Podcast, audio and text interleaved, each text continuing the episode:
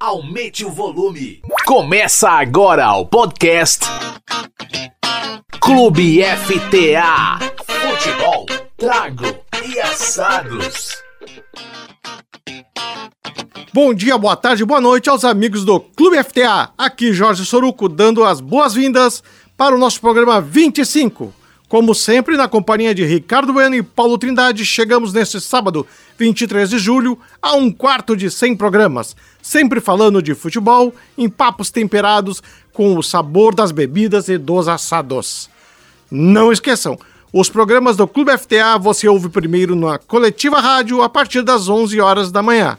Em seguida, os programas ficam disponíveis no Spotify, sempre com materiais adicionais. Fica o convite para curtirem nosso perfil nas redes sociais. Digite arroba Clube FTA no Facebook, Instagram e no Twitter. E é claro, não deixe de nos seguir no Spotify, acionando as notificações para conferir programas com muita informação e profundidade. É por isso que sempre dizemos: sintam-se em casa, puxem uma cadeira e vamos começar a conversa, porque o Clube FTA Futebol Trago e Assados, o mundo da bola, com outro sabor, já está no ar. O mundo da bola, os tragos e os assados. Clube FTA. O programa 25 do Clube FTA traz um convidado especialíssimo. Trata-se de Hélio Carraveta, que foi coordenador de performance no Esporte Clube Internacional por mais de 25 anos. Carraveta é especialista em ciência do esporte, mestre em métodos e técnicas de ensino e doutor em filosofia e ciências da educação. Além disso, é ator de diversas obras que abrangem o futebol dentro e fora das quatro linhas e também de livros que falam de outras modalidades esportivas. Boninho, Boninho, vamos temperar esse papo com Hélio Carraveta com o quê? Pois, meu querido amigo Soruco, hoje nas bebidas nós trazemos aí uma notícia da ampliação da fábrica da Weber House, que é uma das mais tradicionais cachaçarias do nosso estado. Está fazendo um investimento aí muito grande. A Weber House, que tem grande parte da sua produção exportada, tal é a qualidade do que ela produz. E nos assados, nós vamos. Eu vou comentar um livro sobre um irmão gêmeo do churrasco, que é o chimarrão. E mais especificamente, nós vamos falar sobre bombas para o mate. E essa publicação, o meu amigo Soruco, sem querer fazer trocadilho, traz informações bombásticas. então vamos conferir lá no bloco Spotify, tá bom? Tá certo. E mais uma vez, deixamos nosso abraço ao Hermano Varasquim, que fornece os deliciosos espumantes Sopra Santé. Encomendas pelo WhatsApp 5499 629 4712 ou pelo e-mail sopra@varasquinagro.com.br. Gostaríamos de convidar nossos ouvintes para escutarem nossos programas anteriores. No episódio 20, o papo para lá de descontraído foi com o Rafael Malenotti, falando de futebol, de música, de assados e de bebidas. Assim como todos os demais, está disponível no Spotify. Basta procurar por Clube FTA Programa Hashtag 020. Rafael Malenotti, chalaça musical e colorada. Clube FTA. Futebol, trago e assados. Meu amigo Bueno, estamos começando aqui o programa 25 do Clube FTA Futebol Traga Assados 25, um quarto de centenário de programas. E a missão do, do, do Clube FTA sempre foi debater assuntos do futebol, das bebidas e do assado de forma mais aprofundada. E nesse universo de tempo todo passaram por aqui. Estava fazendo um levantamento essa semana. 80 pessoas já passaram por aqui para dar um oi que fosse.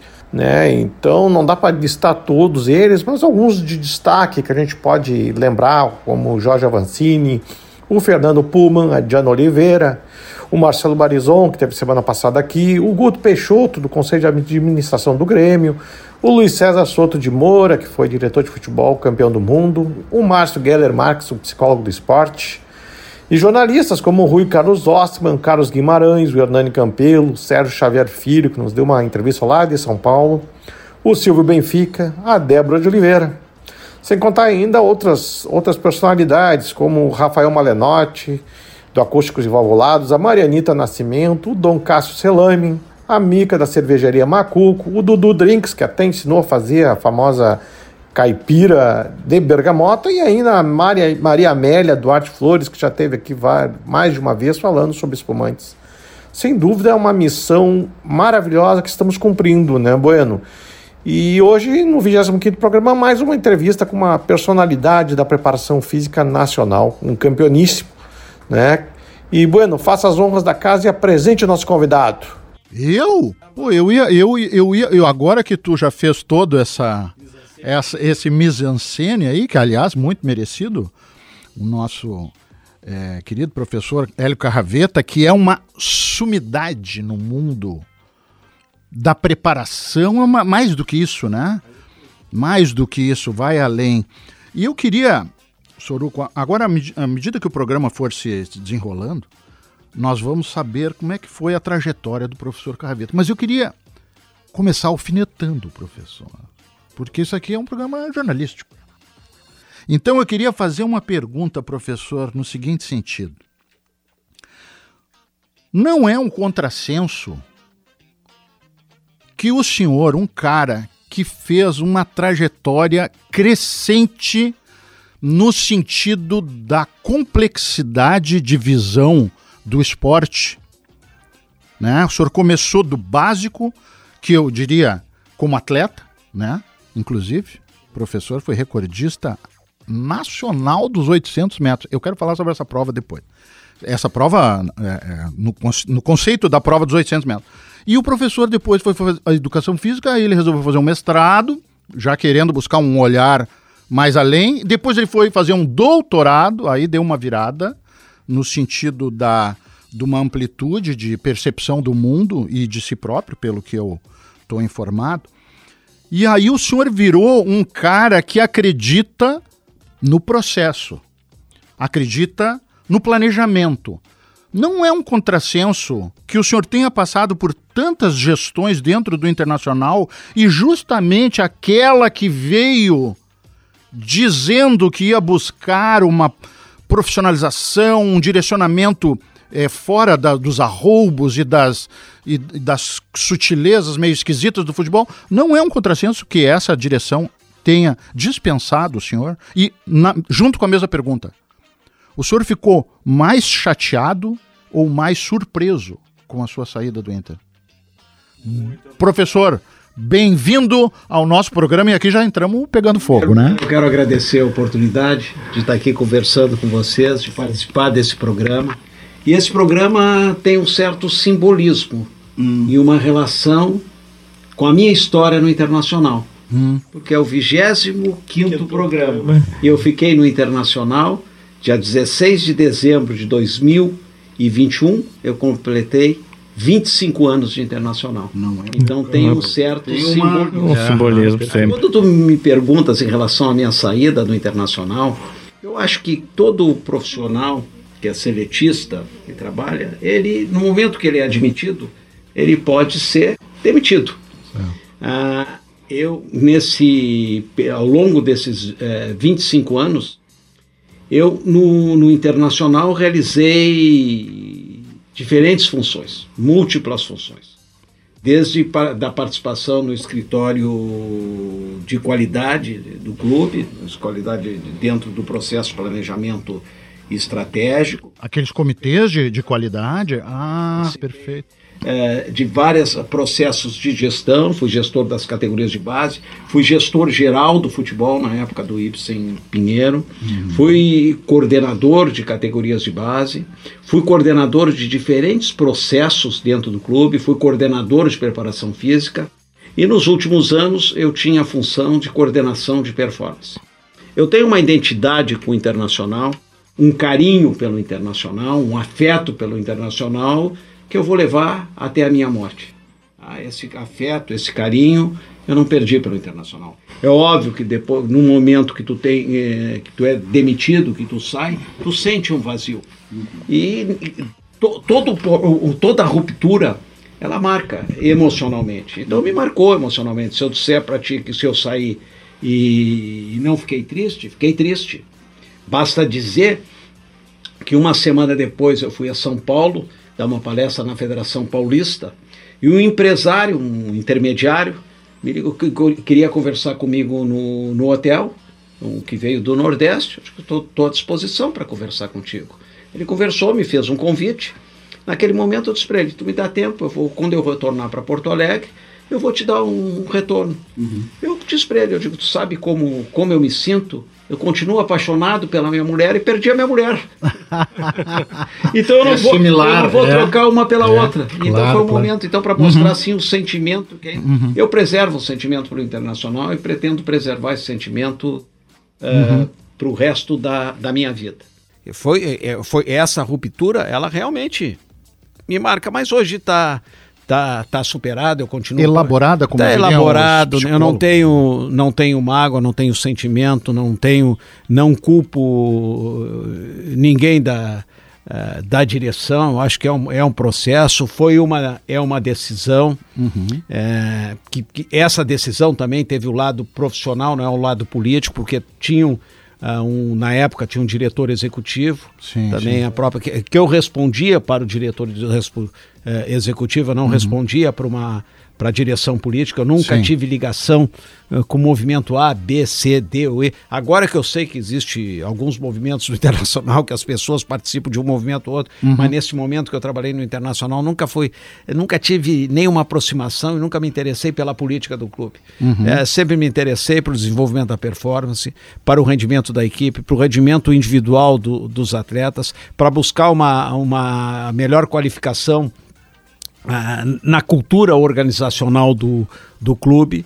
E nesse período todo eu sempre fiquei, sempre fui um, um estudioso, sempre gostei de estudar, ah, buscar, te- sempre tive questionamentos em relação ao futebol, em relação à gestão. Eu tenho praticamente três livros de gestão, seis livros ou sete livros relacionados a, publicados relacionados a futebol. Sim. Então, e essa vivência, esses 25 anos de uma vivência, uma relação visceral ah, com o clube, tu tem uma, tu comete erros, mas também tu tem uma aprendizagem muito rica, né? Claro. Aproveitando 25 anos de futebol, ele mudou muito nesses 25 anos o futebol. Do Inter, no caso, no Inter, né? Não. Ah, sim, é, sim, sim. Eu, eu, Futebol do mundo eu geral, Ah. vejo, eu vejo o futebol, ele vem, ele vem sofrendo. As raízes do futebol, nós temos que entender que continuam as mesmas.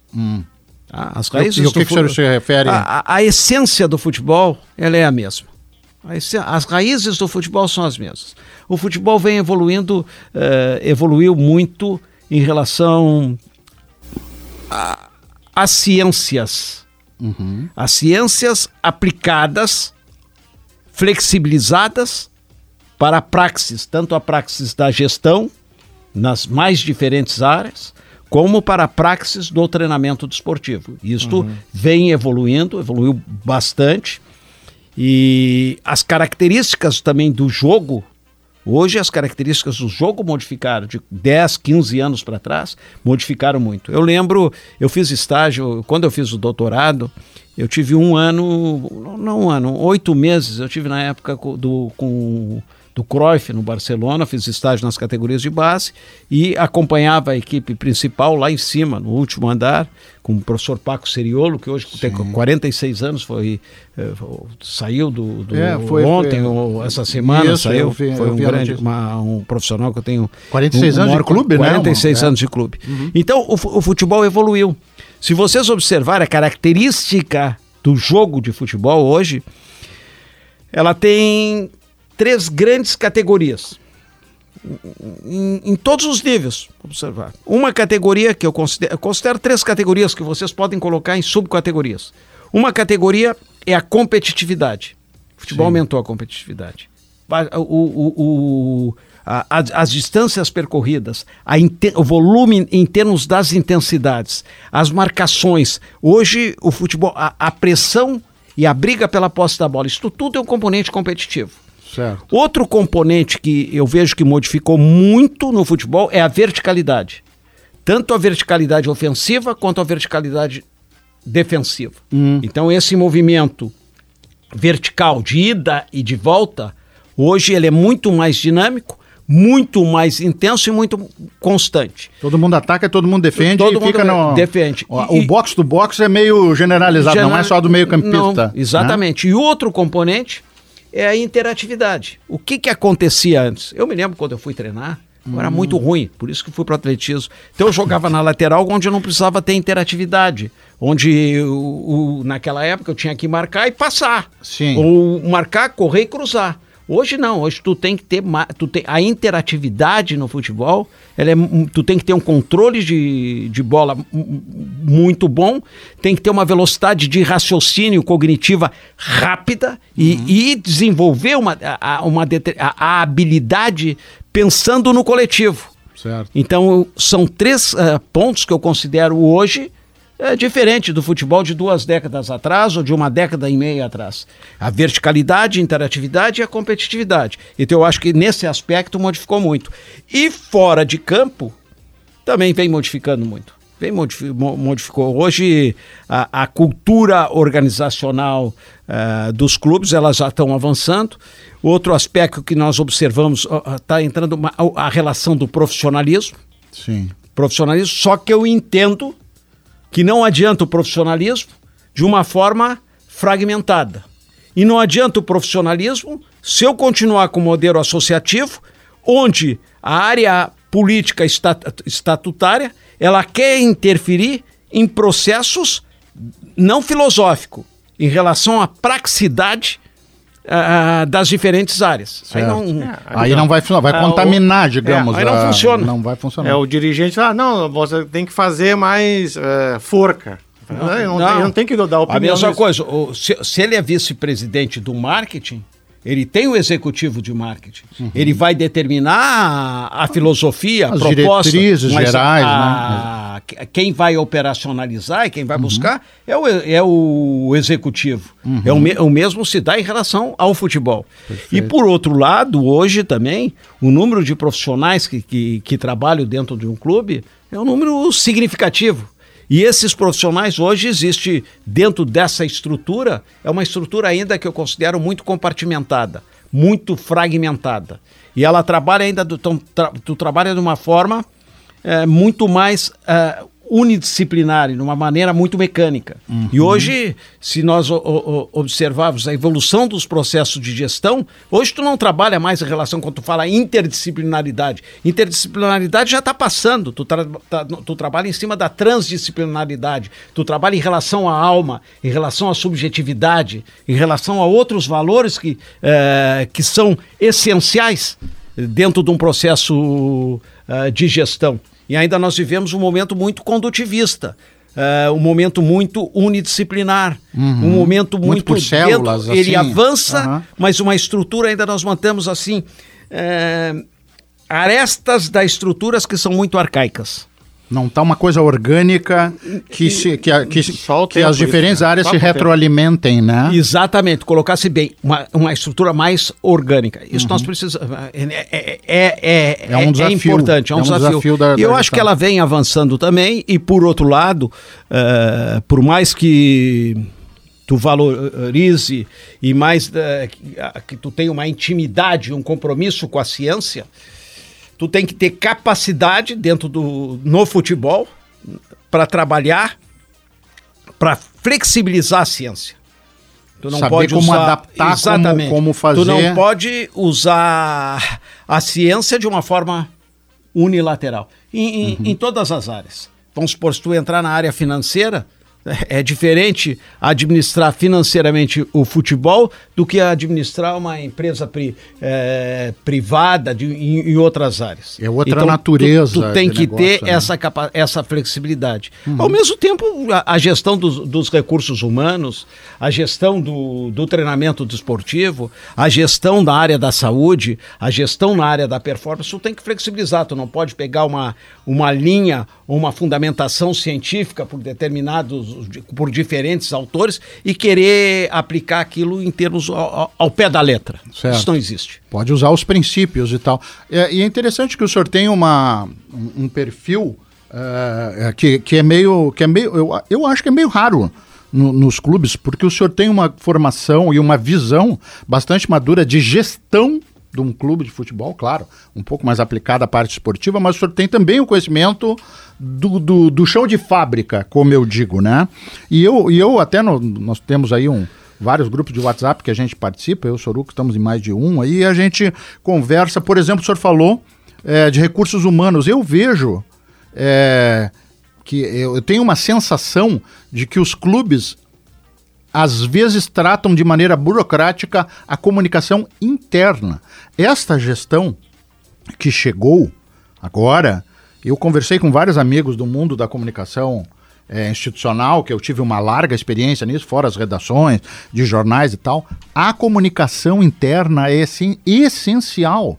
Porque se aquela turma que está na infraestrutura, na base ali, que são os caras, não vou nem dizer o roupeiro, o massagista, porque isso é óbvio, mas eu digo o pessoal que está lá na estrutura do clube, no financeiro, no administrativo, na limpeza, essa gente tem que estar tá envolvida com aquela nova mentalidade que chega, para que isso, para até para vencer eventuais naturais resistências a uma visão diferente e tudo mais, não lhe parece que a gente ainda tem um caminho a, a avançar nessa? É, eu vejo, o senhor que ficou é, 25 anos vejo... lá dentro, o senhor deve ter visto diferentes modos de tratar com a, o, o pessoal fixo, né? Mas a, o que tu colocas assim em termos de comunicação, ela é importante em todas as áreas. E tu vê deficiência não é no, no só no futebol, tu vê Sim. deficiência em várias organizações uh, esportivas, tanto da Sim. comunicação interna quanto a comunicação externa. Uhum. Então eu, são processos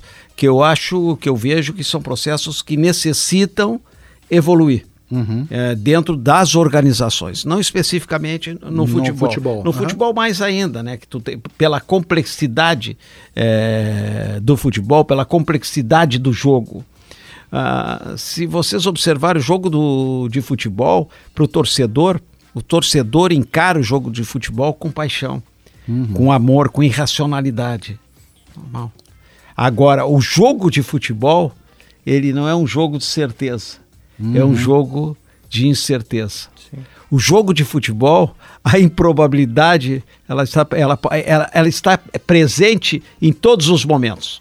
Sim, não, não é à toa que se diz que, é que nem sempre futebol, é, né? É, né? que nem sempre o melhor vai ganhar no futebol, ao contrário de outras modalidades em que é muito improvável que um time inferior tecnicamente consiga superar. No vôlei, no basquete, no, né? enfim. Talvez no tênis a gente ainda tenha um, uma coisa do imponderável do sujeito da do dia da superação é da superação do cara no dia ou o outro não tá tão bem mas no, no, no futebol no acontece coletivo, né o cara faz um gol é. e consegue se fechar ou tá mobilizado e pai e dominou a partida é. e venceu né é, o ponderável mais o ponderável que se aproxima do ponderável é a bola parada e mesmo assim ah, na bola é. parada quantos erros tem é a bola é. parada. Então, o, o, a dinâmica do jogo. Aparentemente, na bola parada tem o controle das variáveis, controle, mas não tem. Não, né? e aonde tu pode é. também, onde tu treina a bola parada, tu pode uhum. treinar a bola parada, tu tem maior precisão, porque tu não tem, tu não vai, naquele momento, depende, tu não vai depender muito da, do solo, não vai depender muito da grama, ela tá parada naquele momento, mas mesmo assim, ela não é, ela, ela tem a improbabilidade. Então, o, o, o jogo de futebol predomina a, a improbabilidade, predomina a incerteza. E outro aspecto que é fundamental no jogo de futebol, predomina o processo criativo. A criatividade. O espaço para o lampejo, para o. A criatividade uhum. nas tomadas de decisão. Uhum. Então, quando eu digo assim, o jogador de futebol, ele em determinados momentos, ele está mais por um artista do que por um atleta. É mais uhum. por quê? Por quê? Porque ele tem que criar ele tem que tomar decisões em, em espaços de segundo. Ele uhum. tem que ter uma capacidade cognitiva avançada. Ele tem que ter um nível de concentração e de abstração também bem elevado. Então, ele, ele é um atleta, é um atleta, cada vez se escolhe, mas é um atleta onde predomina o quê? A criatividade. Ele uhum. tem um atleta que tem que ter um toque de arte. Então é esta, esta é a diferença de um jogador de futebol para outras modalidades esportivas. Professor, aí nessa linha, o senhor diria que hoje a exigência. A gente sabe que existem as múltiplas inteligências, Howard Gardner, não sei mais o que, depois o Daniel Goleman e outros que entraram nessas variáveis aí, tudo bem. Mas o senhor diria que na média, hoje, a gente precisa de atletas com mais QI, com uma um intelecto um pouco mais privilegiado, até porque essa coisa de tomar decisão É o não né? é só a capacidade É no Luiz Adriano é. ou é no Adriano? Exatamente, entende? Então, isso é um bom exemplo. É aquela decisão ali, né? Eu não saberia te dizer eh, com, ba- honesto- com bastante honestidade. Eu não sei se é o QI. Não sei se que é isso. O atleta necessita QI. Agora, ele tem que ter, ele tem que desenvolver uma inteligência específica para jogar futebol e tem que ter uma capacidade criativa, porque ele cria, ele cria, ele inova. É como o pintor, que muitas vezes ele vai Sim, inovando dentro da pintura. que é. Exatamente. Então, assim, eu não, sab, eu não saberia te dizer QI. Agora, ele tem que ter uma inteligência, uma inteligência específica. Eu Uhum. não sei se eu posso colocar essa estabelecer uma relação com inteligência específica e co- relacionada a coeficiente de inteligência. Não sei se É, isso não, é quis dizer de uma maneira geral, talvez ele que não que seja, ter- né? Mas melhor- aquele, aquele, aquele, É. aquele, aquele, aquela pessoa até, eu diria, que a gente vê que ela tem uma maturidade e ela tem ao mesmo tempo as coisas sinestésicas, as Sim. coisas de noção de Agora- espaço, de rapidez, né? Agora- que são dela. Mas isso tudo tem que estar sob uma gestão É, aí inspirada, que, né? Aí que é importante. Tu trabalhar a cognição. Aí a Hum. cognição. E dá pra trabalhar? Claro. Dá Desde- melhorar? Ah. de- Desde, desde o processo de formação. Com uma linguagem, uma didática, uma pedagogia adequada àquela fase do desenvolvimento. Ah, Mas aí tu ótimo. trabalhar a cognição. Outra coisa, muitas vezes fazer com que o atleta tenha a capacidade de expressar. Expressar aquilo que ele sente, aquilo que ele pensa. E muitas vezes não. Muitas vezes ele é treinado de uma maneira muito ah, condutivista. Meio mecanicista. Se, se acontecer A, tu reage com B. E- se acontecer C, tu reage com D. Exatamente. E o que, que acontece muitas vezes? Esse é um ponto muito importante. Vamos deixar para o próximo bloco? vamos deixar. Ah, Esse é um professor, aí. importante. Ah, agora vamos falar. Tá, esse papo tá sensacional, né, Bueno? tá bom, né? A presença dela de Carraveta aqui só brilhanta o nosso Normalmente programa. a gente reclama aqui no final do programa que o tempo foi curto. Hoje eu já vou reclamar antes. Tá eu já certo. vou reclamar antes, que nós temos um programa muito curto. Vamos Então ter que tá. fazer o professor fazer. Carraveta, é, segundo capítulo. Tá certo. Vamos dar uma paradinha e já voltamos para a segunda parte dessa entrevista com Hélio Carraveta, falando sobre futebol, sobre formação de atletas, sobre intelecto, sobre gestão, sobre um monte de coisa. Já voltamos. Futebol, trago e assados. Clube FTA. Hora de falar de trago. Queridos amigos e amigas do Clube FTA, estamos chegando com a nossa dica de bebidas do nosso programa 25. Hoje eu quero falar com você sobre uma bebida que está sempre no radar aí, mas a gente fala mais de, de cerveja, de vinhos, de espumantes. Hoje eu quero falar de uma bebida mais popular que de algum tempo para cá encontrou um outro nicho de mercado que é a cachaça. E falando em cachaça, o Rio Grande do Sul tem uma boa tradição nesse mercado. Uma das empresas mais tradicionais é a Weber House. Interessante comentar que a Weber House ela vai surgir, vai dar os seus primeiros movimentos aqui no Rio Grande do Sul, lá em 1824, quando vieram para cá, para o Rio Grande do Sul, os primeiros imigrantes alemães. E em 1848, a família Weber, que veio lá da região do Hunsrück, o seu Werner Emel, a família Emel também veio lá do Hunsrück. Muita, muitos imigrantes alemães são originários daquela localidade. Mas, enfim, a, a família Weber começou a plantar cana em 1848. Então vejam já que 24 anos depois de estarem estabelecidos no Rio Grande do Sul. E mais de um século depois, lá por 1948, um século depois, cravado, né? É que eles começaram a fabricar a sua própria cachaça. Mas a virada, a grande virada da Weber House aconteceu com os netos do criador da empresa a partir de 2001, quando houve uma enorme reformulação em termos de nome dos produtos, marca, rótulos e tudo mais. E de lá para cá, a Weber House só cresceu. Ela já ganhou em torno de 150 prêmios nacionais e internacionais e exporta para mais de 25 países, aí incluídos a China, Luxemburgo, França, Japão e Inglaterra. E agora, mais recentemente, o Evandro Weber, que é diretor da empresa, anunciou um investimento para ampliar a capacidade da Weber House, junto com um projeto de inovação, ou seja, vão aumentar as quantidades sem perder a qualidade. Esse é o objetivo. Investimento de 35 milhões ao longo de 10 anos, que vai ampliar a capacidade, por exemplo, é, que hoje é de, de moer 12 toneladas de cana para aproximadamente 100 toneladas. Uh, o número de famílias fornecedoras de matéria-prima também deve aumentar, assim como de funcionários da Weber, que hoje é de 42, e com a nova fábrica, possivelmente a expectativa é de que mais 60 pessoas sejam contratadas. Né? Então é uma, é uma notícia bastante interessante. É, eu sugiro também que quem não está muito acostumado com cachaça, que faça um exercício, compre é, é, alguma, um, algum produto com apresentação menor quantidade, né? leia um pouquinho sobre o tema. É, a cachaça pode ser co colocada no congelador, ela fica mais licorosa. Então, deixe para lá os seus eventuais preconceitos que possa ter, se é que os tem, e deguste as cachaças da Weber House e de outras aqui do nosso estado. Nós vamos trazer comentários sobre outras empresas que trabalham com a mesma ou com uma qualidade é, é, semelhante à da Weber House.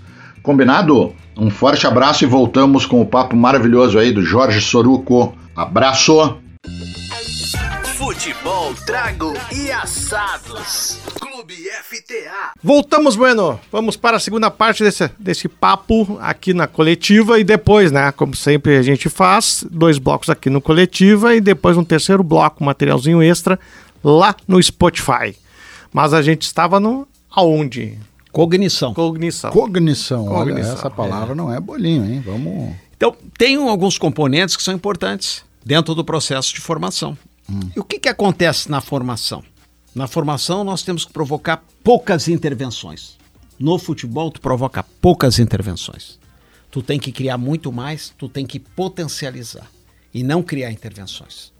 E muitas vezes nós criamos, o profissional cria intervenção. O que, que é intervenção? Ter- Intervenção são mecanismos que ele vai influenciar lá na tua memória de uma forma negativa. Vai te deixar meio Tu vai bitolado, te deixar- condicionado. Ele, ele vai- te condiciona, ele te, tu Ah. armazena lá na região límbica do cérebro Sim. ao, a componentes emocionais negativos. Vou te dar um exemplo. Evita driblar. Tu não pode driblar, eu quero que tu passe. Então ele vai ficar na memória dele que ele tem que passar, que ele não pode driblar. É o festival de passe pro Aí lado, ele passe vai ficar. trás. Então, e que que eventualmente, acontece? quando ele tiver Então, um instinto vez- de driblar, talvez ele faça mal. Em vez de eu dar mal. liberdade para ele Aham. potencializar essa ação, ele ter liberdade, ter mobilidade, eu estou limitando a mobilidade dele. Eu Uhum. estou limitando a liberdade dele. E ele vai ficar, ele vai armazenar na memória, através da, da- daquela relação das sinapses, da- Sim, das, sim, sim. das conectividades, da, aque- aquele, aquela frase, aquela mensagem negativa. Então, muitas vezes ele vai, ele muitas vezes vai ter medo, ele vai ter receio, ele vai perder a espontaneidade. E assim, inúmeras ah, Situações, intervenções aham, metodológicas sim, sim, sim, sim. que, em vez de potencializar sem querer, é, eu estou provocando intervenções. Ah, isso isso- isso ocorre muito no processo de formação. Aí lá na formação, aí depois não sabe, porque o jogador fica naquele mesmo, mesmo nível, não consegue. E- dar o exatamente. salto. Ele parece passa, eu decola, né? passo a limitar. Passo a limitar a ação. Então isso é muito comum. Muitas vezes o- o- o- os pais em relação aos filhos, nós fizemos muito. E eu falo isto não em relação aos outros, eu falo isso porque eu errei muito eh, quando, como professor, eh, como treinador, errei muito e no- no- em determinadas fa- fases da minha vida. Eu devo ter inibido o desenvolvimento de muitos atletas com quem eu trabalhei. Sim, porque no, no, afã de passar um, um manual de procedimentos para ele, né, que são, o senhor tentou, estou imaginando aqui, cercar as variáveis como se fosse possível e dizer, olha, se acontecer isso, tu faz aquilo, se acontecer aquele outro, faz aquilo. Aí o cara ficou meio bitoladão ali, é isso? Não, porque tu traba eu trabalhava muito de uma forma mais reprodutiva, Ah. condutivista. E tinha uma, um- um- uma limitação, uma limitação em termos de, de conhecimento numa, num determinado momento da minha vida. Sim. E a própria ciência, vamos supor, o que eu falo hoje, é isso tá- é de 10 anos para cá, com o desenvolvimento da neurociência, com a Inclusive, ressonância É, é, é. m- magnética, que Sim, tu passa, do que tu passa a do- estudar o, o cérebro e, e- e o homem em movimento. Então isso modificou de 10, 15 anos para cá. Claro. Então, então esses, esses erros eh, eh, pedagógicos, Uhum. eles, em vez de tu potencializar o desenvolvimento, muitas vezes tu inibe. o risco- E eu vou dar um exemplo para o vocês. risco está na área de conforto. É, é a área de conforto e o risco. Se tu vai para o risco, tu, diminu... tu sai da área de Tu- tu conforto. sai da área de conforto. E vamos, o que, que acontece na área de conforto? Todos nós queremos, o nosso cérebro, ele quer conforto. Ele não quer desafio. Tu, tá, tu quer conforto. Tu quer Previsibilidade, desafio. eu quero tu saber, Quer conforto, tu é, quer conforto. aham. O desafio tu não quer. Aham. Então tu tem que provocar, tem que provocar desafio. Eu vou fazer outra, outra observação para vocês, extremamente que eu, que eu considero importante. E, o- o- o- eu quero deixar bem claro que eu não estou criticando ninguém. Tá. Eu, tô me, eu me coloco no processo. Eu tô, me coloco no processo que eu trabalhei 25 anos dentro disso aqui e tenho corresponsabilidade em relação a isso. Vocês observar, observe a, a idade de ouro dentro do processo de desenvolvimento de formação dos jogadores de futebol. Ela se dá entre 14 e 15 anos. 14 e 15 anos eu falo a idade cronológica, mas pode ter uma variação Sim. de meio ano para cima, meio ano para baixo, dentro dessa variável aqui. O que, que acontece nesse momento? Existe uma maturação emocional, existe a maturação biológica, existe a maturação cognitiva, tudo ela está se dando nesse período. Os clubes de futebol, dentro dessa faixa de idade, eles têm 60, 70 jogadores. Tanto uma categoria como outra. Desses 70 jogadores, os grandes clubes, eles selecionam esses 70 jogadores e, e continuam num processo de seleção que vem, é, vem- é um processo de seleção crescente, que vem lá das categorias de baixo e dos, dos atletas que vêm de fora, dentro do processo de seleção. Então, passam para entrar desses 80, esses 60, 70 que tem no clube, tu seleciona de 15 mil, 20 mil ou mais. Sim. Então, parte do princípio, se 20 mil tu selecionou, esses 60, 70 tem um potencial. Óbvio, tem um potencial para jogar futebol. É Parte matemático, da- né? É matemático. É, é. Parte, vamos partir do princípio que desses 60 a 70, teve 50% de erro em relação ao potencial. Então nós temos 35, 30. Então, teriam que chegar na equipe principal e teriam que, que Um ter um potencial 30 jogadores. Perfeito. E como nos clubes em geral chegam dois, três, ou muitas vezes não chegam nenhum dessa fase de idade. Aonde está O o erro? Está no processo de seleção? Não. Tá na estrutura dentro do clube, não? Está no processo de formação. De formação. No processo metodológico de formação. Então, isso aqui é um ponto que eu acho que tem que ser repensado. Eu agora mesmo na federação, eu participei do Connect na Federação eh, Gaúcha, e, come, e, e- e- na, na minha fala eu trabalhei exatamente sobre isso, sobre a idade de, de ouro e o processo metodológico. Isso é um ponto que nós temos que começar a questionar para melhorar o desenvolvimento dos, ah, dos atletas nesse período de formação. Professor, eu vou fazer uma figura aí. O senhor me corrige se eu estiver errado.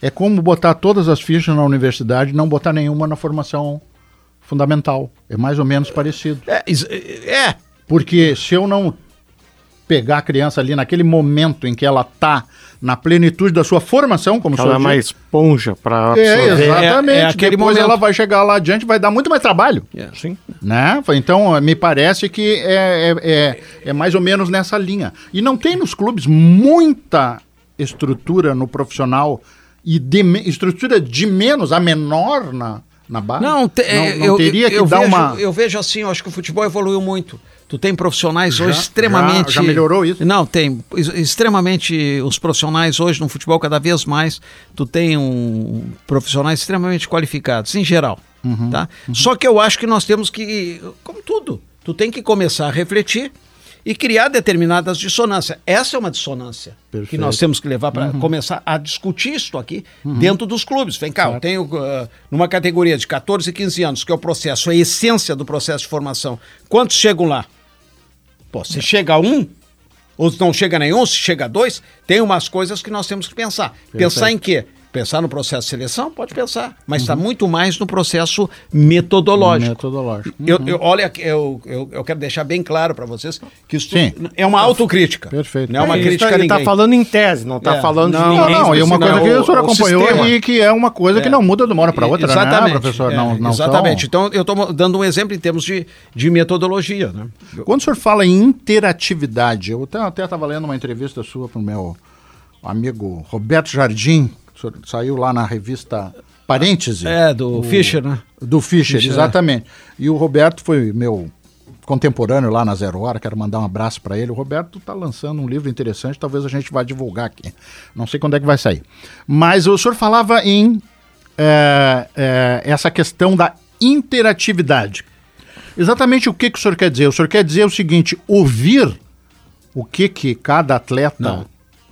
É a interatividade no... É, não, a, inter- a interatividade No- nos- nos- no, nos na departamentos, mote- não, na- eu, quando eu falo interatividade, quando eu falei interatividade, competitividade e verticalidade, eu estou falando em relação à mecânica do jogo. Ah, a mecânica a motricidade. do jogo. A motricidade. Ah, certo, certo, Em relação certo. ao movimento, a mecânica do jogo, em relação à técnica, à tática, à à técnica, a- aos fundamentos técnicos, aos fundamentos táticos, ao- ao- ao- aos componentes físicos. Isso, e, tô- falo em interatividade, onde estabelece esses princípios de relação, a mecânica do jogo.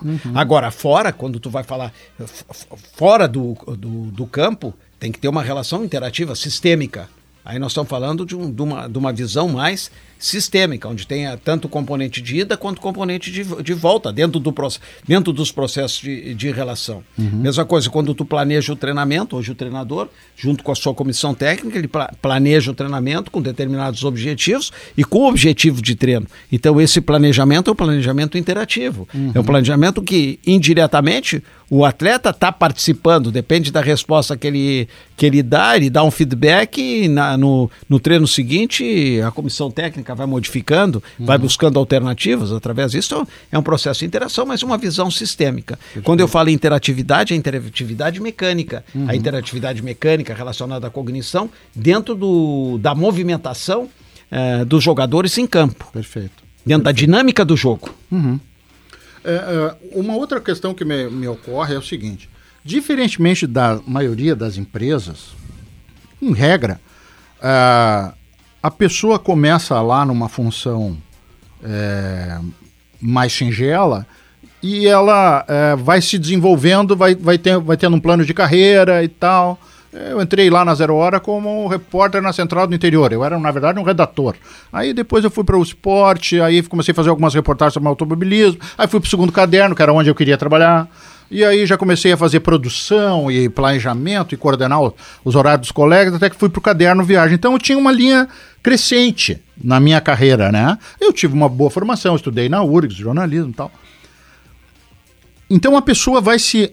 é, Ela vai se adaptando, ela vai crescendo, mas aí, a gente- se a gente puxa isso para o futebol, professor, a gente tem um universo de pessoas que ambicionam jogar futebol, de, de, de poder aquisitivo de condição social muito vulnerável e que de repente dão um salto, mas um salto que é um absurdo se a gente for parar assim para pensar, mas o que isso? O cara morava ali na rua A, beco C, sem número, numa casinha de 3 por 3 com a avó, a tia, o pai doente, não sei o que, diabético, e o cara daqui a pouco tá ganhando 50 mil, 100 mil, 250 mil aos 24 anos.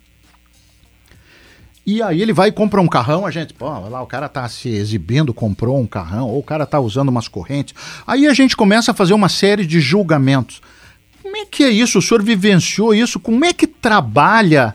a- a- não tem que ser pessoas muito especiais, professor, para não se deixarem desequilibrar, deslumbrar com essa. Porque o futebol, é, é- eu não, não, não me ocorre assim um outro segmento em que isso possa acontecer de uma maneira tão desproporcional assim. Não sei de outro. É, vou, vou buscar o sociólogo Pierre Bourdieu. Pois o Bourdieu, eu sei que o senhor citou lá pro. O Bourdieu fala, eu, eu li fala- um pouco fala- do Bourdieu. Fala muito sobre isso. fala a Ele- questão ele do- diz que os esportes É. que pertencem a classes menos, favore- eh, menos favorecidas são aqueles esportes onde tem contato corporal, onde tem uma submissão à regra e uma submissão muito grande ao esforço. Então vou dar três Hum. esportes: é o futebol, o boxe e o atletismo. Esses pertencem às classes menos favorecidas. E os Ah, o esportes atletismo ele bota aí? Ah, total. Ah, é? O atletismo, a origem eh, dos atletas é classe social, classe, classe social menos favorecida, como no boxe, como no futebol. E, as- e esportes que, com a classe social mais favorecida, onde existe uma certa distância ao corpo, uma menor submissão à regra, o golfe, o tênis, então ele coloca bem. Então vamos Tá. voltar ao futebol. Futebol predomina eh, no futebol a, a- a- indivíduos, os jovens de classes menos favorecidas. E, e eles, por si, para chegar, quando, aonde eles chegam, eles já são os vencedores. Pois é. Porque ele, eles desafiam a pobreza, eles desafiam a fome. E para chegar a, esse- eh, a- um determinado nível, e eles passam por um processo eh, seletivo que depende muito da subjetividade, eh, não por objetividade, depende da subjetividade de quem os seleciona. Então, a, é a carreira de jogador de futebol é uma carreira muito difícil, muito difícil, muito complexa e com muitas adversidades. Independente disto, ele à medida que vai evoluindo eh, eh, profissionalmente, ele tem por trás dele, ele tem uma família e uma família que se multiplica à medida que ele vai avançando. É, verdade. E ele muitas vezes ele passa, a ele passa a sustentar toda essa família e uma família que se multiplica. Então ele passa a ter uma responsabilidade muito grande.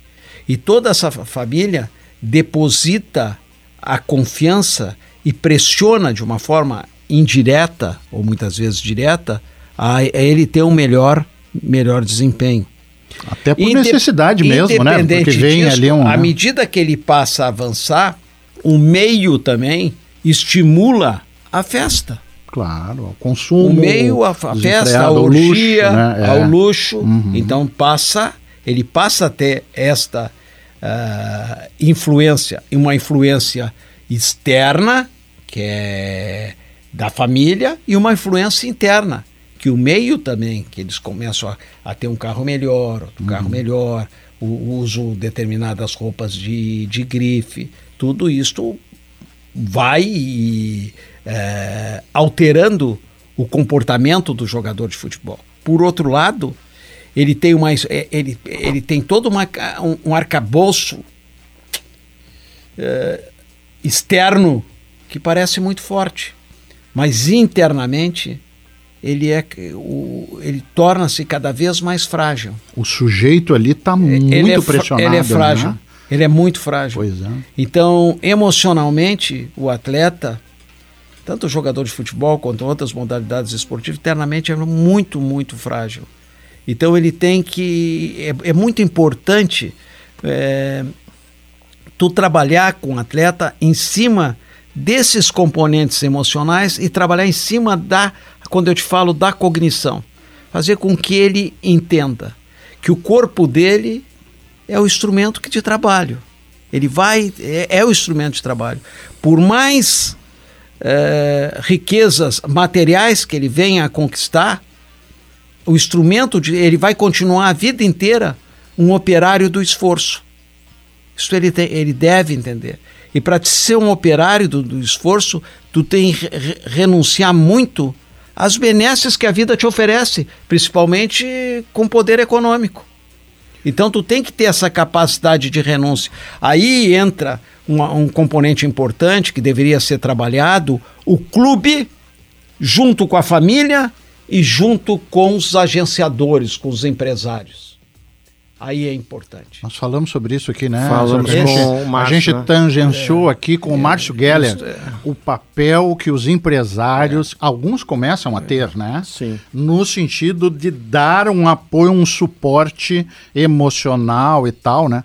Porque o senhor estava falando, ao mesmo tempo, eu, eu, eu, a gente quando começa a aprofundar o raciocínio, pá, é um. é- é- não é para qualquer um, né, professor? Não é e, pra- e veja que esse desafio de usar o corpo como a sua ferramenta, mas no fundo quem vai decidir se vai dar certo é a cabeça, É a cabeça. o racional dele.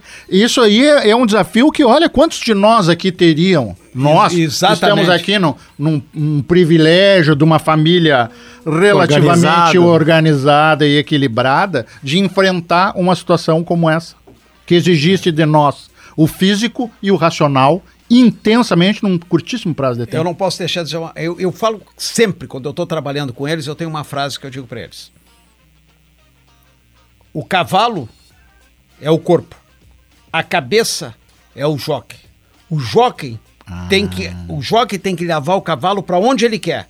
Agora, a mesma coisa, a cabeça tem que levar teu corpo para onde tu queres. Então a cabeça é fundamental. Então esse componente emocional, ele vai fazer a diferença dentro de uma progressão profissional, numa, numa progressão eh, em termos de performance. Aí é um, é um ponto fundamental, um ponto que nós podíamos discutir isso muito, trabalhar muito em cima disso. Mestre Bueno, Hélio Carraveta, nós estamos encerrando os dois primeiros blocos que estão aqui no coletivo, né? Mas nós vamos conversar mais um pouquinho sobre isso. Na verdade, acho que todos que escutarem o programa de hoje deveriam receber um diploma de participar da palestra, né? É Porque verdade, né? porque Porque, hoje é a formação, né? É a formação, É, né? É verdade. Porque o, o, o conteúdo que está sendo apresentado aqui hoje no, no Clube FTA, com, com a presença do, do, do Hélio Carraveta, é fenomenal. Então, assim, ó, vou te agradecer uma primeira vez pela participação no programa, mas não é ser despedida. a despedida oficial, é só aqui no, nas redes do, do, do Coletiva Rádio, né? E agradecendo a tua presença, deixar marcado para uma próxima oportunidade a gente voltar para falar de outros assuntos contigo aqui também, Hélio, tá bom? Agora é hora da dica pro seu assado no Clube FTA.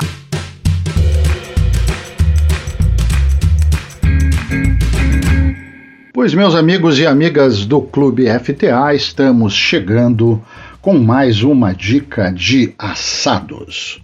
Vocês vão achar que hoje eu tô meio pirado porque eu não vou falar propriamente dos assados, mas de um parceiro quase inseparável dos assados, do churrasco, que é o chimarrão. Pois então, foi lançado no final de 2021 um livro que, é, segundo seu autor, o meu xará Ricardo da Silva Maier, é o primeiro livro sobre bombas de chimarrão. É. Esse livro se chama Bombas de Chimarrão: Origens, Tradição e Cotidiano. Ah, o Ricardo, ah, o texto do livro foi o, o- o trabalho de mestrado do Ricardo em Patrimônio Cultural na Universidade Federal de Santa Maria. Esse livro tem em torno de 80 páginas no formato 21 por 28, é muito bonito, e mais ou menos umas 150 imagens. O, o design do livro é muito bonito, o projeto gráfico, o layout, né? Feito pelo próprio Ricardo, que é designer gráfico de embalagem e é também especialista em gestão estratégica e em engenharia de embalagem.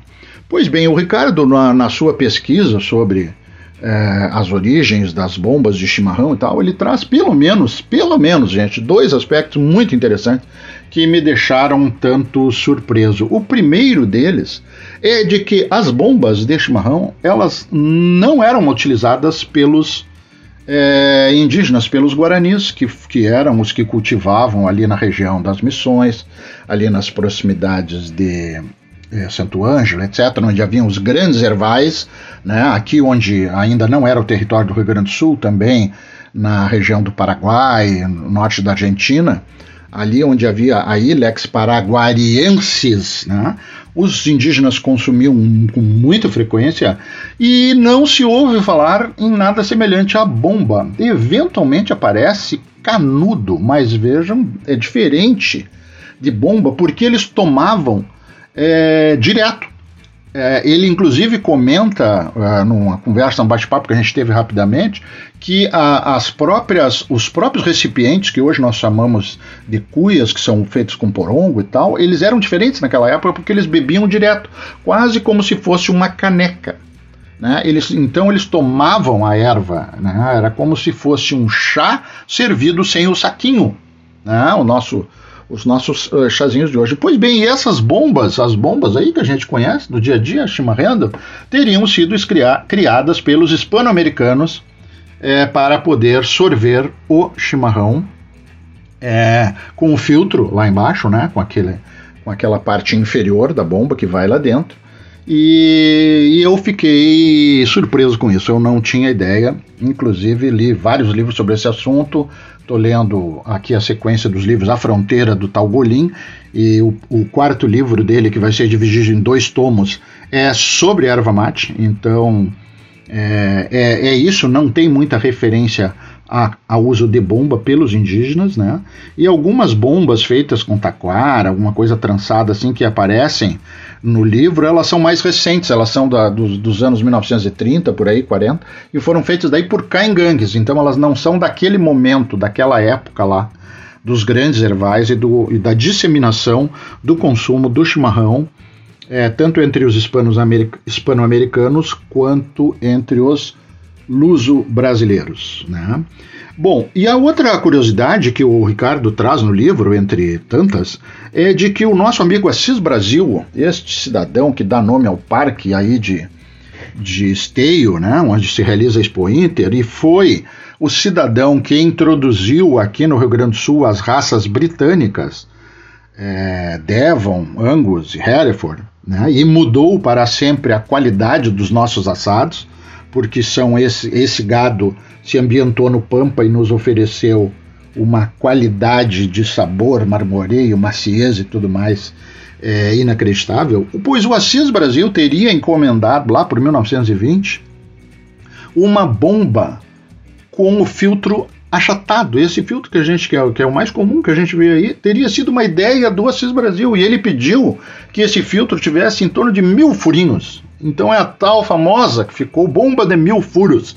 Teria sido uma criação do Assis Brasil. Vejam só como as coisas são curiosas, né? Isso está fazendo um século, né?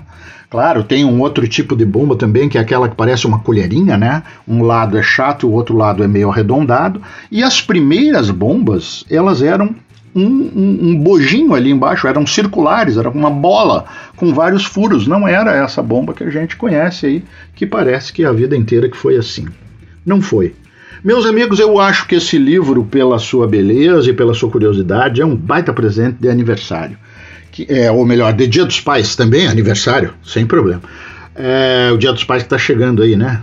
É, agora segundo domingo de agosto. Então, quem quiser saber mais sobre o livro do Ricardo, é só entrar no Facebook Livro Bombas de Chimarrão, Facebook ou Instagram, e lá vai poder ter mais informações. Um exemplar custa 100 reais, dois exemplares 170 e três exemplares 250. Então já sai o exemplar 83 por 30. Eu acho um baita presente.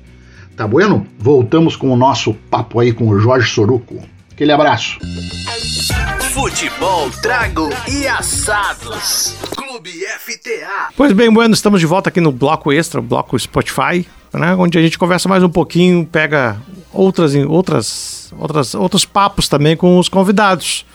Então, outros enfoques. Outros né? enfoques, é. é o, o, nós estávamos falando aqui, professor, out of the record, aqui nos, nos bastidores, sobre neurociência, né? Falando sobre cognição, sobre essa capacidade, essa capacidade do ser humano de, de se superar e de desenvolver outras habilidades. O senhor é, foi fazer um, um, um, curso de neurociência agora com 60 e lá vai. Quer dizer, a gente pode, poderia ver no, no, no senhor essa esse desejo e essa percepção de que a gente está sempre aprendendo e apreendendo novas coisas. Como é que foi isso? É, eu... Como é que foi essa sua decisão de, de buscar justo a neurociência é. aí para É, eu, eu sempre, na minha vida, assim, eu sempre, eh, sempre encontrei.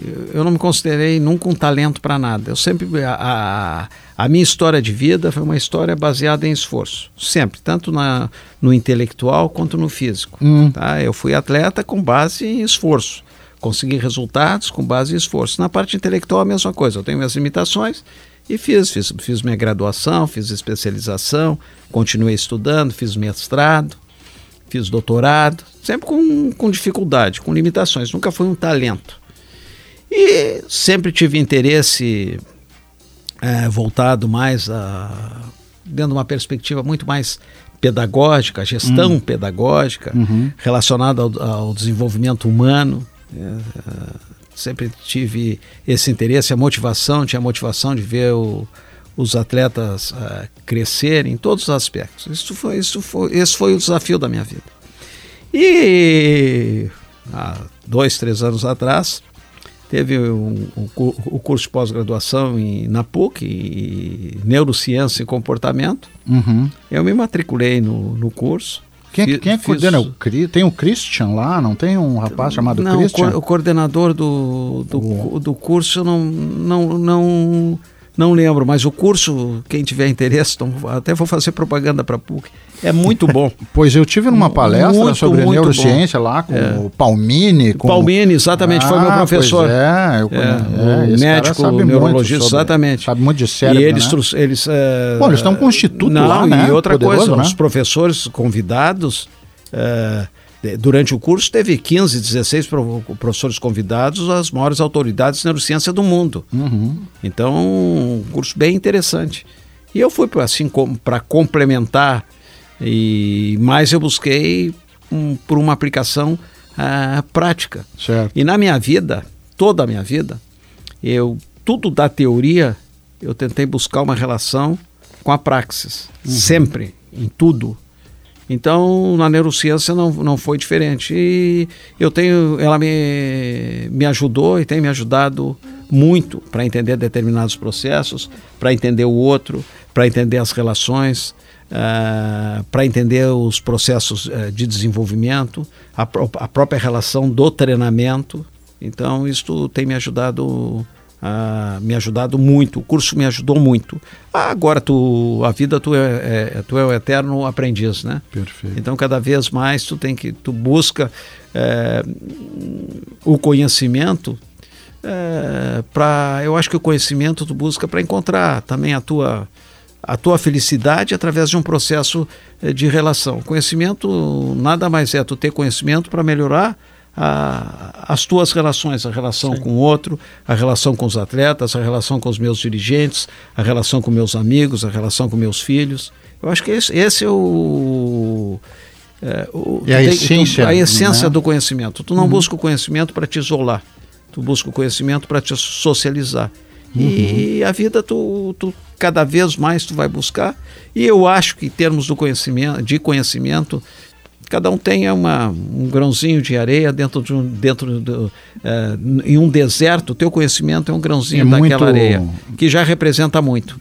Claro, mas é a gente, a gente sabendo, mesmo sabendo que é um grão, não deve deixar de, É. de, de usar uma expressão assim, de honrar esse compromisso, né? Eu penso, eu penso, eu penso isso. A gente sem a interação com o outro, sem a troca, não faz sentido, né? Claro que algumas pessoas vão ter uma habilidade maior ou menor, vão ter uma função social mais representativa, né? Mas essa troca, essa, essa capacidade de interagir, eu acho que ela é muito relevante. E no futebol, porque o futebol, o que nós aqui de alguma maneira estamos tentando fazer isso, né, Soroco? Modestamente.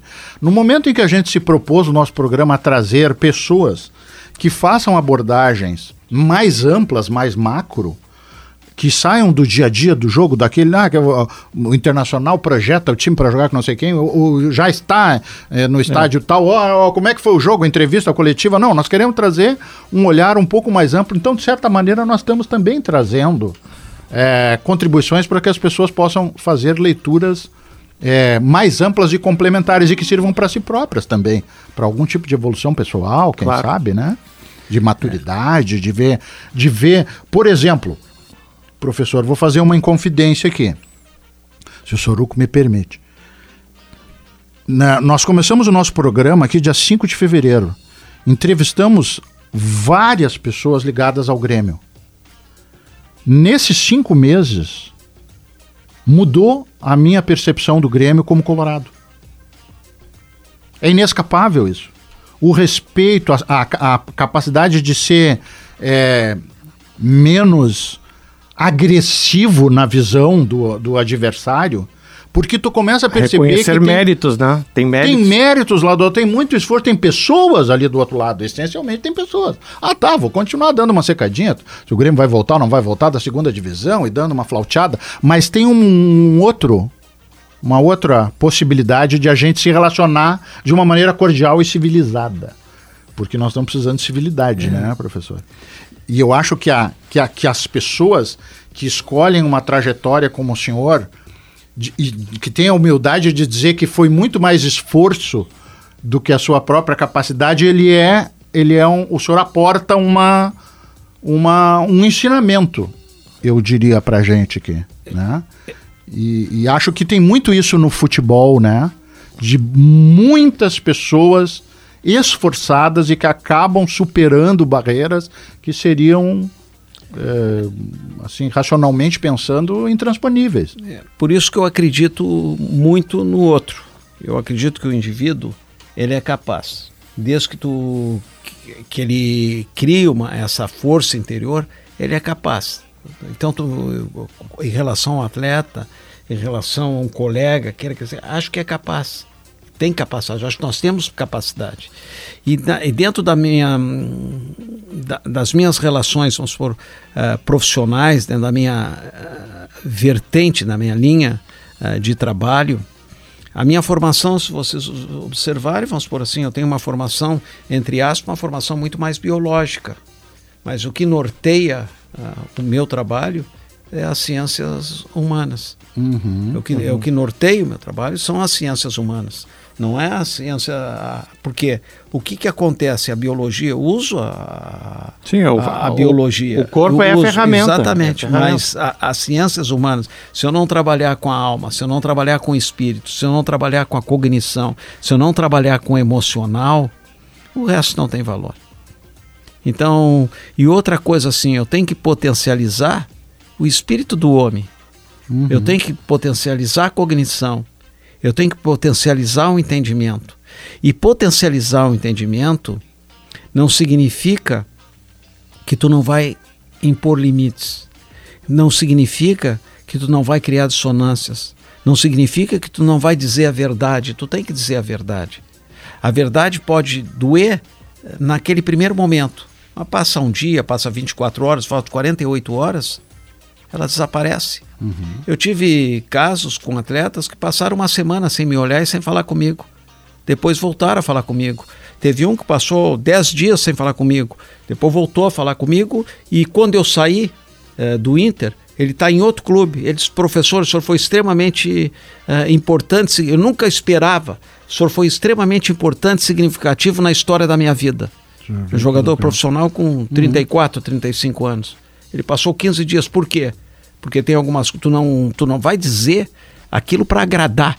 Claro, tem momentos que tu vai dourar a pílula um pouquinho para depois. Mas tu tem que o dizer, tom tu melhor, tem, tu mas tem não vai que deixar de dizer, ser tu tem que dizer né? a verdade. Sim, para ser construtivo. Então, muitas é vezes- é um processo. É, é, na verdade, é fazer a pessoa ter a capacidade de entender que é um processo dialético, né? Tem a Sim. tese, tem a antítese, tem uma síntese e vai indo. E a coisa se retroalimenta. Exatamente. Então, preparar a pessoa para entender É. isso, né? E, e quando eu trabalhava individual com o atleta, eu dizia para o atleta: vem cá, tu- se tu não dormiu bem à noite, não precisa me dizer por quê.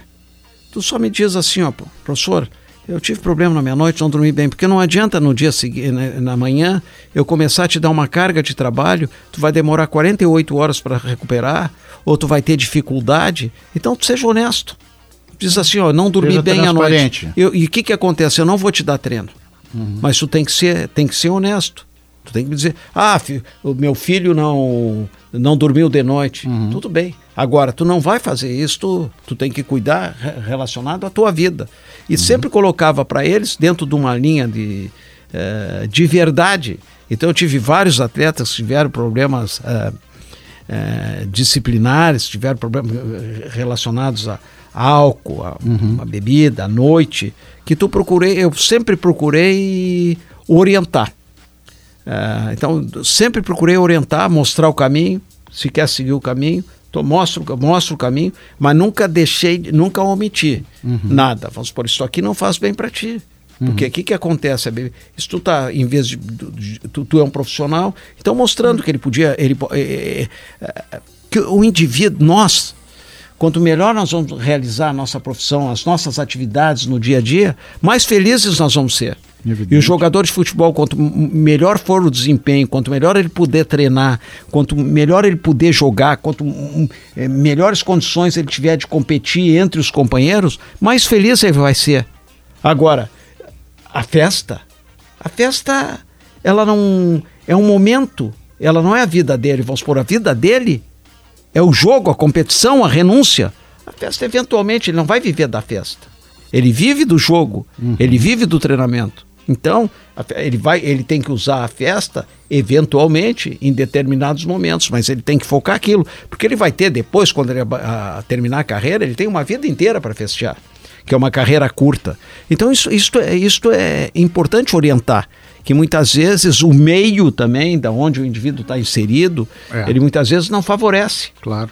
Então, e eu e agora nesse aspecto eu vejo que modificou muito, muito a cultura comportamental É. do jogador de futebol. Vem modificando muito, muito, muito. Então, aquilo que era uma regra, eh, o indivíduo se- se sentar na mesa de um bar, que tinha que sentar e ir para uma festa, hoje é exceção. É. Ele Vem evoluindo muito, muito, muito. É óbvio que muitas vezes o atleta vai chegando a um determinado nível, ele tem um assédio muito grande, um assédio social muito grande, e muitas vezes é difícil negar pela juventude, mas eu acho que mudou muito, muito a cultura, o comportamento cultural do jogador de futebol vem mudando muito.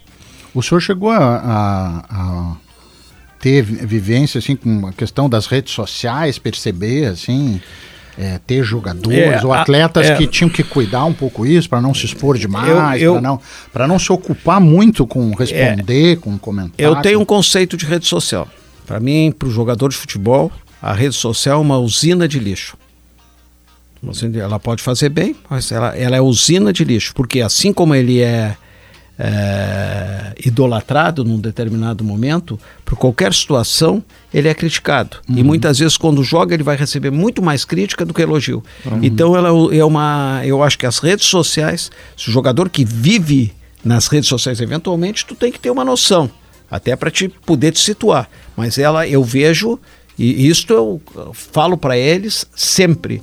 Isto é uma usina de lixo. E hoje, tu sabe que a maioria se alimenta das redes sociais. É uma loucura. É, é incrível. E outra coisa, como as redes sociais, elas contribuem, mas tu tem que ter capacidade de seleção. Tu não tem capacidade de seleção. Porque ali qualquer um anonimamente eh, coloca Sim. todas as suas frustrações em relação a um determinado jogador, ou relação ao comportamento do jogador, em relação ao desempenho do jogador. E o pior ainda, que tu vê pessoas que nem assistiram o jogo, dormiram, escutaram um comentário e, E já põe- saem, e já é. sai escre- eh, eh, hum, enviando mensagem. Na verdade, o jogador de futebol tem que contratar a TL30. Thalita Jax está aqui para fazer a gestão das redes sociais dele. Vai jogar bola, meu filho. E entrega Deixa. as tuas redes sociais para Thalita e tá resolvido o problema. Isso- isso é Ela importante. Monitora, né? Exatamente. Dá um- linha ali, um combina com o cara, papi, como é que vai fazer? E tá pronto. É, mas é hoje- Lázaro. Só que é daí nós vamos ficar sem a Thalita, porque daí é a Thalita. É, mas hoje o jogador de futebol tem uma empresa atrás Mas dele, claro, tem, tem o que ter, né? fisioterapeuta, Tem tem, que- o tem que ter toda uma estrutura, físico, tem né? o assessor de imprensa. É, e, e cada vez mais a, a- a gente dá conta, olha, olha o que é o desafio do sujeito ter maturidade para isso, né? Eu tava vendo a agora domingo, agora no sábado, a transmissão lá do Casimiro e tava o Sobis participando lá do jogo com na transmissão do jogo com o Atlético Paranaense. O Sobis me parece, assim, não conheço ele pessoalmente, mas pelo que eu tenho visto e lido, um cara que soube planejar executar a sua carreira, é um cara com um equilíbrio, tem outros negócios, tem, tá numa tranquilidade, tá com um semblante bom, um cara bonitão, um cara equilibrado, com uma boa família, né? Não sei o que, que o senhor acha. É, do- ele, é um, ele é um exemplo. Ele é um É um cara, exemplo. né? E outra O coisa, é o cara, ele né? administrou muito bem a carreira dele e sempre foi um menino de, de bem com a vida. Pois de é. bem com a vida. Sempre foi eh, comprometido profissionalmente, inteligente e além do mais ele tem ele tem uma uma eh, simpatia, ele tem uma transparência e tá aí, tá tendo sucesso. É. Assim, aproveitando, falando de Sobres Inter 2006, aquele time de 2006, quando se vai para um, decidir um Mundial, lá no fundo se tinha a convicção que tinha condições realmente de superar. Que dava para que fazer dava pra frente. É, Eu, eu acredito que à medida que o time foi evoluindo, é, o time foi, foi pegando corpo e foi, e, e- e foi revestido é, de uma energia de positividade, de acreditar.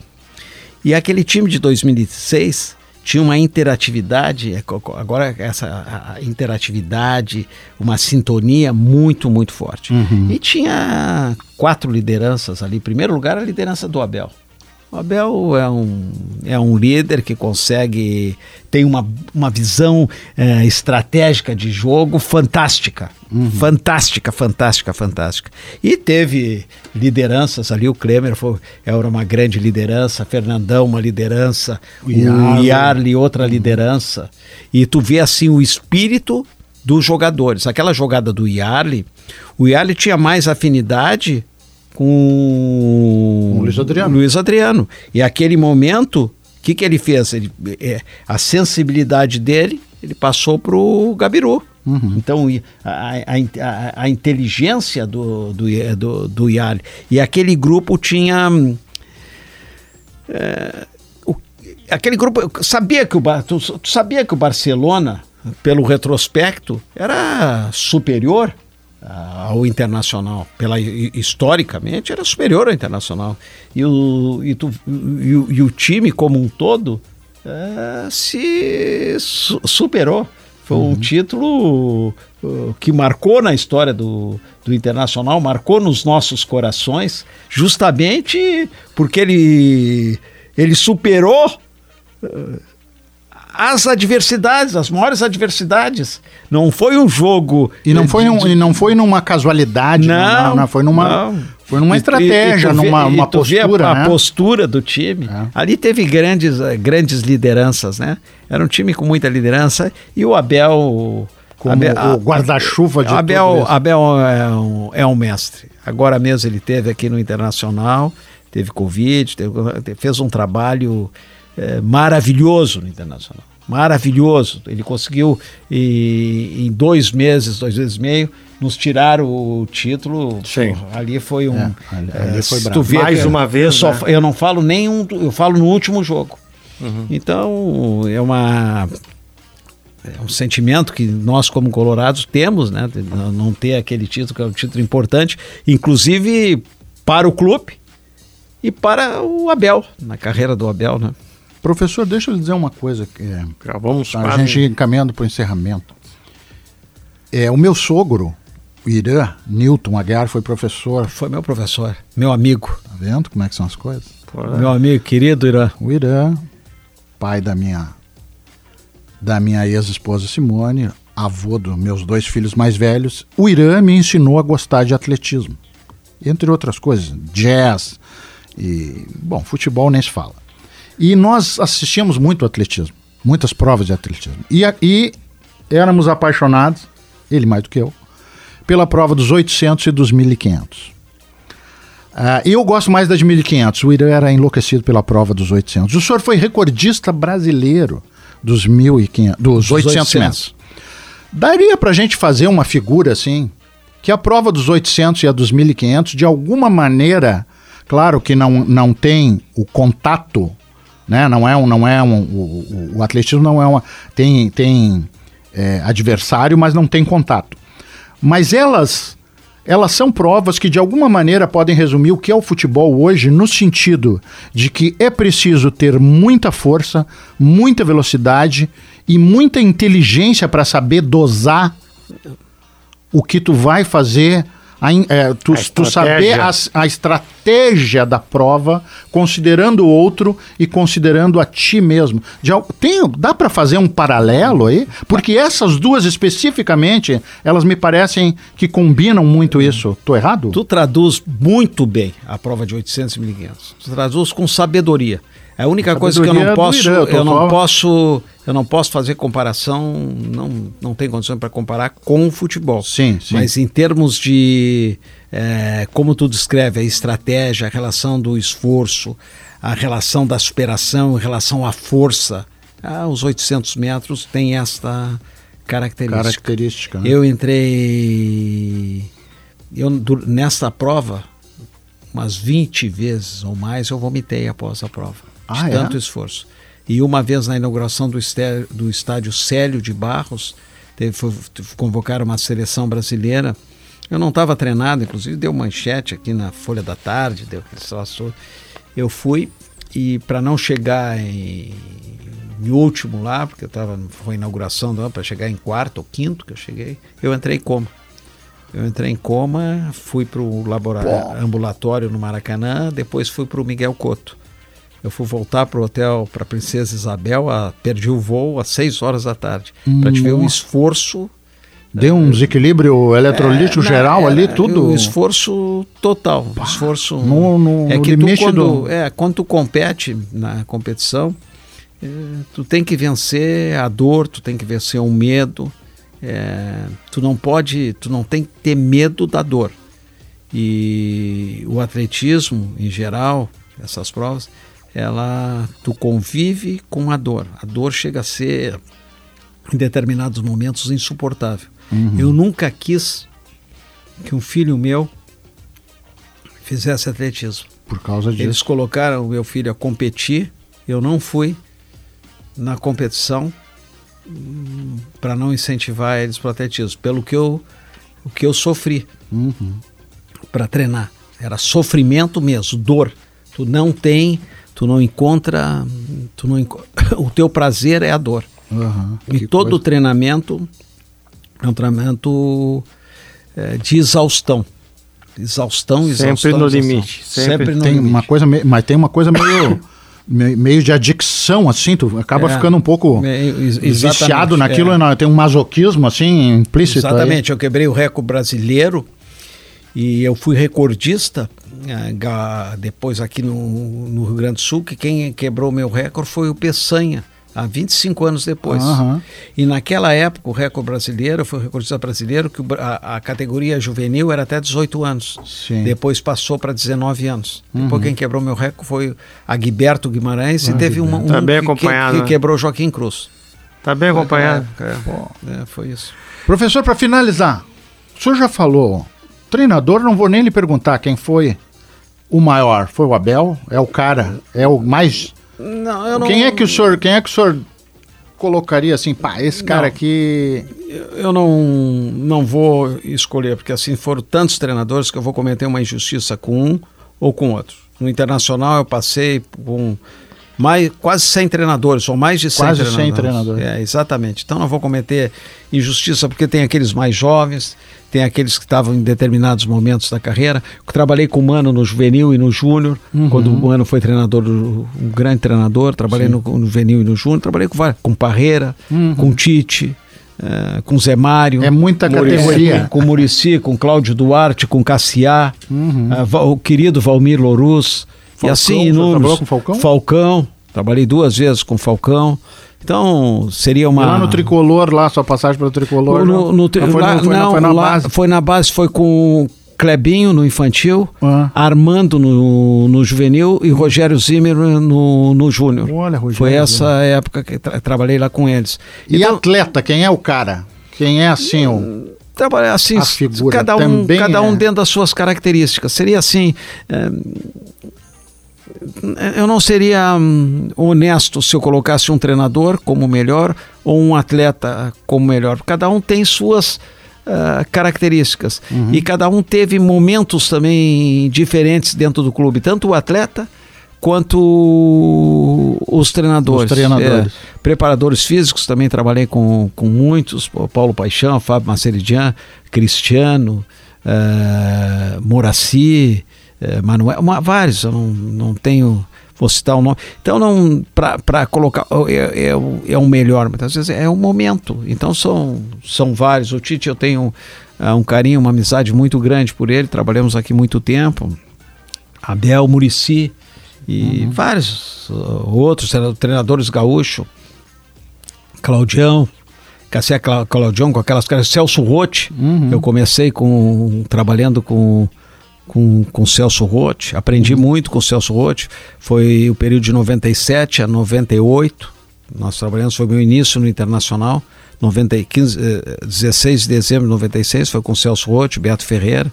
Tive um aprendizado muito grande, o Celso já tinha uh, muita experiência dentro de futebol, foi um aprendizado que eu tive muito grande. Então, para nomear treinador, é, eu não nomearia nenhum, não, e nem, e nem jogador.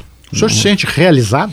Ah, Ou ainda eu me tem, sinto e ao, e ao mesmo tempo tem é, muita coisa para fazer ainda? É, eu me sinto realizado, feliz uh, pela tudo que eu fiz no, no, futebol, que eu fiz no internacional, fiz no esporte, fiz como professor, tenho, sou realizado. Mas eu tenho potencial, estou ainda com capacidade de poder colaborar mais. O dia que, que tiver uma oportunidade que realmente uh, eu possa conjugar uh, os meus interesses junto com os interesses da, da, da, organização ou do clube, que eu possa, que eu me sinta útil dentro de uma proposta uh, recíproca, eu gostaria de voltar a trabalhar, mas é, mas aí chega um momento que tu tem que ter uma, eu tenho, não é trabalhar por trabalhar, é uma Sim. questão de é, é uma escolha que eu possa ter também, dar. Muitas vezes eu não, tu pode me oferecer uma proposta, eu não tenho a condição de dar aquilo que tu quer. Uhum. Mas eu tenho que dar e receber. Receber que eu falo num Sim, sentido, claro, é uma, claro, uma, troca uma, troca em termos de... Uma reciprocidade de, de, de, de, de realização. Porque eu acho que eu ainda posso contribuir muito, muito, pro, tanto para o desenvolvimento da, uh, organizacional, quanto para o desenvolvimento humano dentro dessa área. Acho que é. tem o é, potencial, apesar que dentro da nossa cultura, tu chega com uma certa idade, tu é, é tu é praticamente é. descartado do mercado. Mas eu me sinto. Por isso que o Avancini está com a campanha dos do, do 60 mais, é. né? Professor, estamos na expectativa que o senhor encontre oportunidade de continuar compartilhando e Exato. os microfones aqui continuam é. abertos, né? Tá certo. Eu queria agradecer, Hélio, pela tua presença aqui conosco. Espero que tenha gostado desse papo aqui conosco, assim. A, a toada é essa, né? Assim, de uma Sim. forma mais, né? Podendo conversar mais sem se preocupar muito no, na coisa do imediato, mas sim no conteúdo. E acho que esse programa enriqueceu muito, né? Sem dúvida, é. papo maravilhoso. É de ouvir e reouvir. É, né? eu, Ainda bem que fica lá no Spotify é, para ouvir mais de uma vez. Eu agradeço essa oportunidade de estar aqui conversando com vocês, conversando com os ouvintes de vocês. Eu acho que é uma oportunidade ímpar. Eu fiquei, fico, sou muito grato ao convite e poder é, trocar informações. Com vocês, falar sobre futebol, falar sobre gestão, falar sobre treinamento, so, falar sobre o desenvolvimento humano. Eu acho que essas coisas uh, uh, gratificam e ao mesmo tempo alimentam nossos espíritos, né? Eu Perfeito. acho que isso é muito importante. Sem dúvida nenhuma. Vamos ficando por aqui, encerrando mais uma edição do Clube FTA. Gostaríamos de lembrar do grande apoio dos vinhos Sopra que fornece os ótimos espumantes Sopra Santé para os brindes com os nossos convidados após as gravações.